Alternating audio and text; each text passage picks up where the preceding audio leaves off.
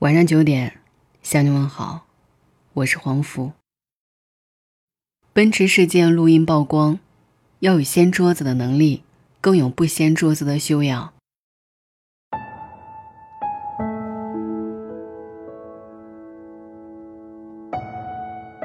讲道理不如变泼妇，这是在这几天西安奔驰维权事件发酵后，网友们最愤怒但也最无奈的感慨。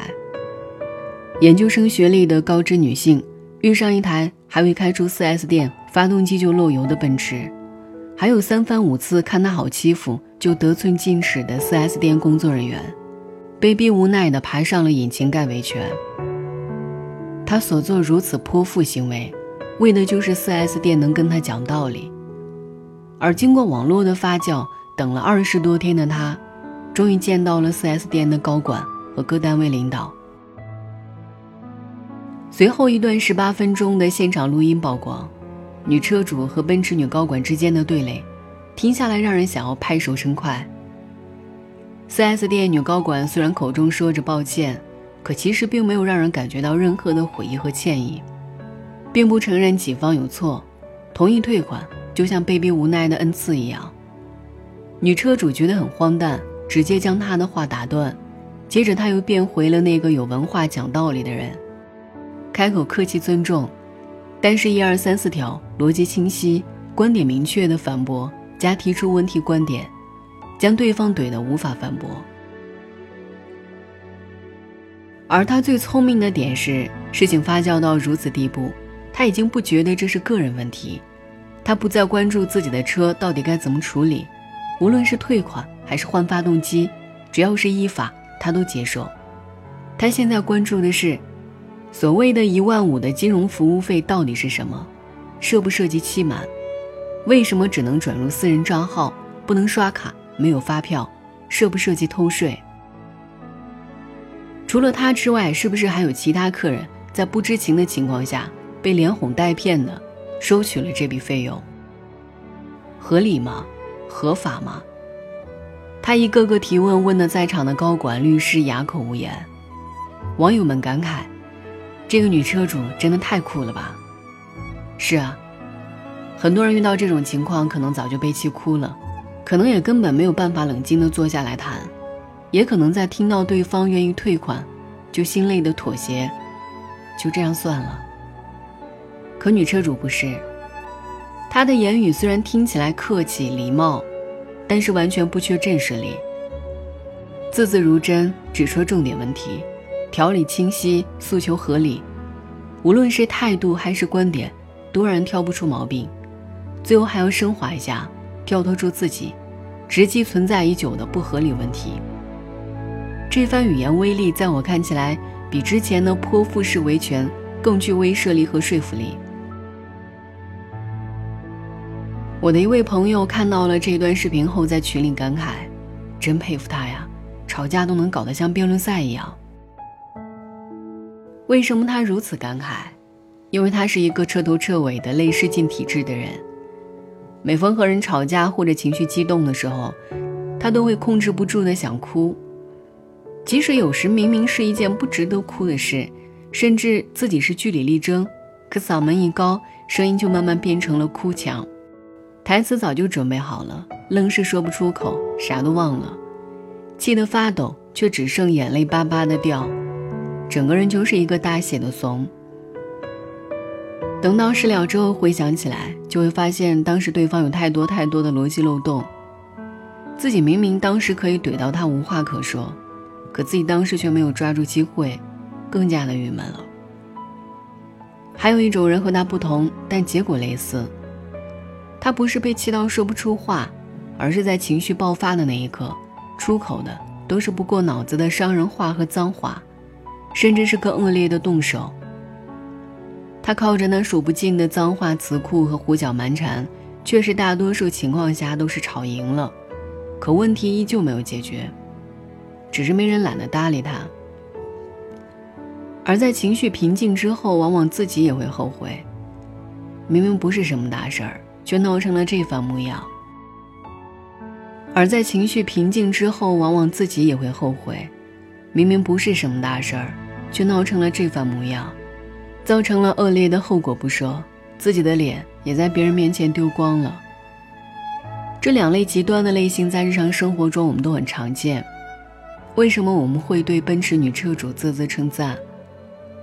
一方面会因为她是我们都希望遇到或者变成的那种讲道理的人；另一方面，是因为我们羡慕、佩服她能够在遭遇不公、情绪爆发崩溃的那一刻，依旧还是能够保持冷静，脑子运转很快，能快速的抓住对方的漏洞，更能完整、让人信服的表达自己的观点。思维逻辑永远大于情绪，这点看起来好像容易，可实践起来真的很难。你必须要有强大的思维逻辑能力抓住漏洞，你必须要有庞大的知识系统做铺垫，你必须要有良好的语言表达能力，说得天衣无缝。你必须得有强大的心态，顶得住压力、威胁。后来想想，这可能就是一个文化人最酷的地方吧。他们不会不讲道理的挑事儿，但他们也不怕事儿。他们不跟你吵，不跟你闹，他们会跟你坐下来，心平气和的、有理有据的解决问题，讲道理。看起来好像很怂，却在言谈中毫无破绽，慢慢施压。这种压力战斗值不输拳脚和脏话，自己应得的和他们一点都不会让步，但也给双方都留了尊严和面子。早前看到过一个提问：“有文化有什么用？”那个时候印象最深的回答就是：“没什么用，就能让你少吃很多亏，维护自己最基本的权益，以理服人。”而在看了许多事例后，想想真的是这样。前几天网络上有一个网民投稿，说自己快结婚了，原本说好了双方家长一起出钱付首付，写两人的名字。共同还贷，可男友突然偷偷的借钱按揭买房，首付是他家人借来的，男方家人还说会帮他们还贷。女孩子很感动，觉得婆家对她太好了，还准备一起凑个八万去装修。可后来从律师口中得知，这是一个坑，首付是男方父母给的，房贷是个人，根本上这套房子是男方婚前的按揭房。只要一经操作，离婚了，房子就会判给他，女方只能得到赔偿。首付款是借来的，结婚了他们得还，婚后说帮忙还款，谁知道是不是儿子给了父母钱，换个方式，降低的只有自己的生活水平。离婚了还分不到什么，根本就是在扶贫。听了这些，女方按照律师建议。提出出一半的钱加名字签协议，很合理，可这遭到了男方家的拒绝。这下一切都很明了，突然改变计划，这根本就是因为他们在为未来做打算。最终两人还是分手了。如果换成一个不了解法律的人，是不是付出了所有之后，最后发现自己其实被算计了，什么都得不到？我们再来听一听其他的。谢师宴请老师吃某店的招牌鱼料理，店家拿条活鱼上来，给我们看过以后就拿去煮了，结果给我们上的是条死鱼，服务员不承认。我们告诉他，你们的鱼眼睛活鱼下锅，眼珠是凸出来的，你们的鱼眼都陷进去了，经理只能给换了一条。带着闺蜜去租房，原本只是陪同去看一下合同，最后发现租房合同违约条款是个陷阱，最后果断报警了。学律师的哥们儿去餐厅吃饭，发现墙上挂着“发现假币一律没收”的牌子，于是他就开始跟老板普法：假币你没权利没收，根据法律法规，单位和个人持有伪造、变造的人民币。应当及时上交中国人民银行、公安机关或者办理人民币存取款业务的金融机构。发现他人持有伪造、变造的人民币，应当立即向公安机关报告。把老板听懵了。有多少人知道定金和定金一字之差？前一个定是一定的定，后一个定是预定的定。一字之差却差之千里。言字旁的定，这个定金是可以退的，而一定的定，这个定金呢却不容易退。有多少人知道，如果在超市买到了过期的东西，你可以提出索赔，一袋火腿肠能换一部手机。都说有文化真可怕，但我觉得，那些有文化但心术不正的人更可怕。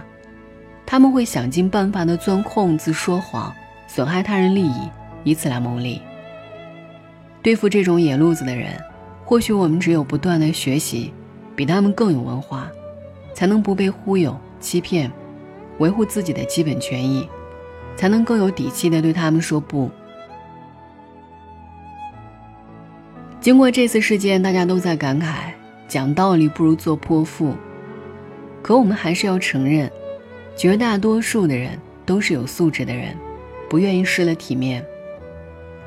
在日常生活中，我们都憎恶偏执、不讲理、胡搅蛮缠的人。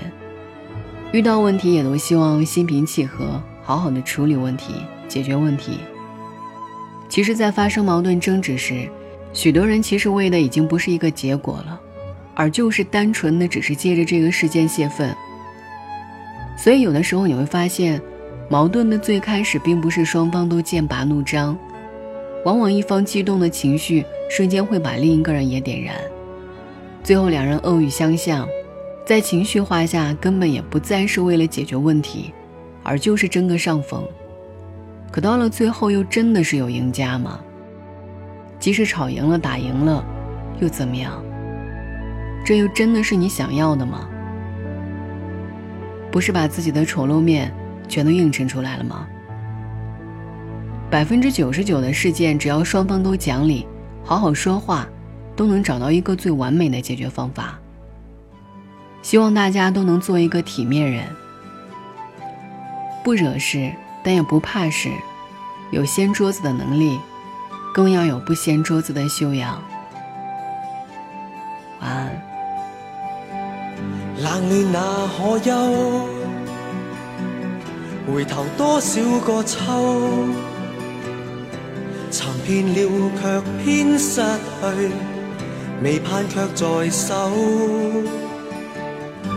我得到没有？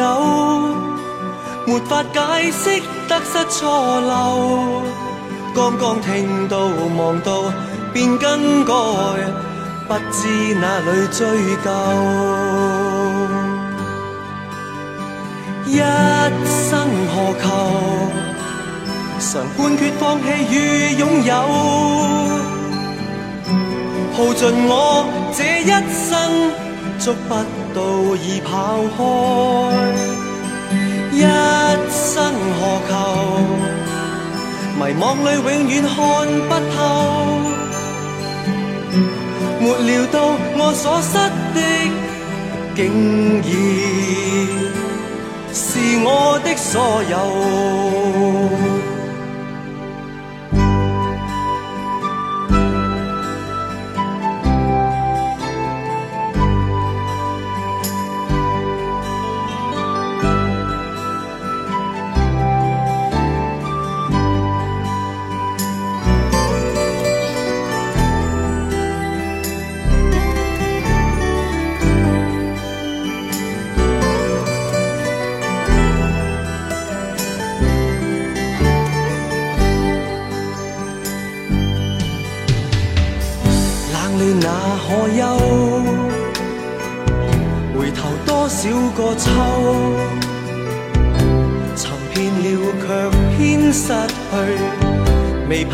在手。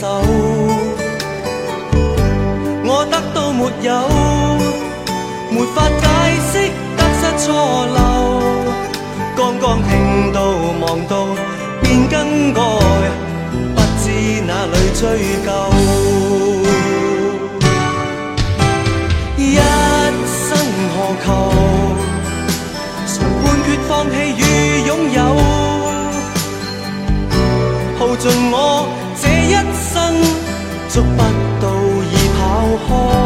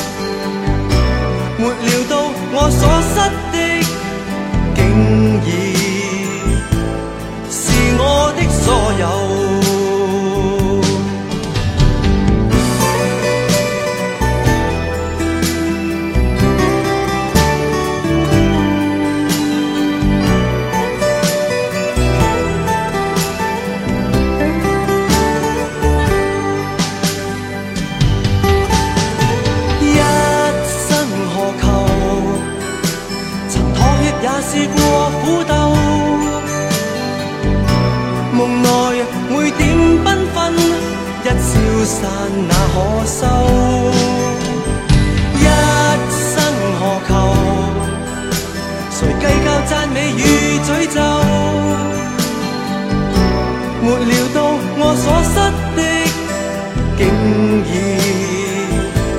是我的所有。